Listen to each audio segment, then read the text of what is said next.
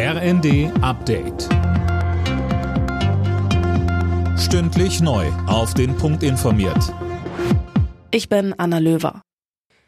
Ein Großteil der gestohlenen Juwelen aus dem grünen Gewölbe ist zurück in Dresden. Experten nehmen den wiedergefundenen Schatz jetzt genau unter die Lupe. Die Rückgabe der Juwelen geht offenbar auf einen Deal zurück. In Dresden stehen seit längerem sechs Mitglieder des Remo-Clans wegen des Einbruchs vor Gericht.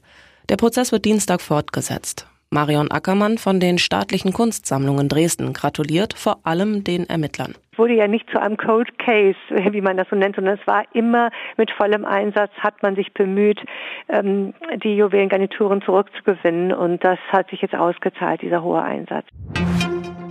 Der Schützenpanzer Puma macht der Bundeswehr offenbar massive Probleme. Wie der Spiegel berichtet, soll nach einer Schießübung kein einziger der insgesamt 18 Panzer einsatzbereit sein. Dem Bericht zufolge kann die volle Einsatzbereitschaft der Kompanie erst in drei bis vier Monaten wiederhergestellt werden.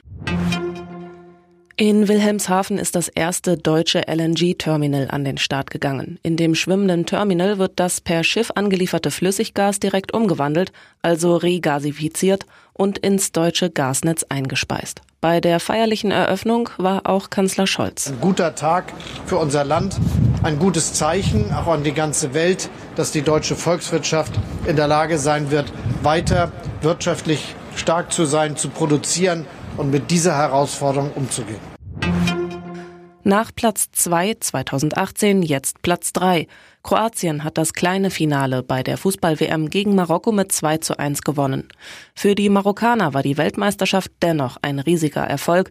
Sie hatten es als erstes afrikanisches Team überhaupt ins Halbfinale einer WM geschafft.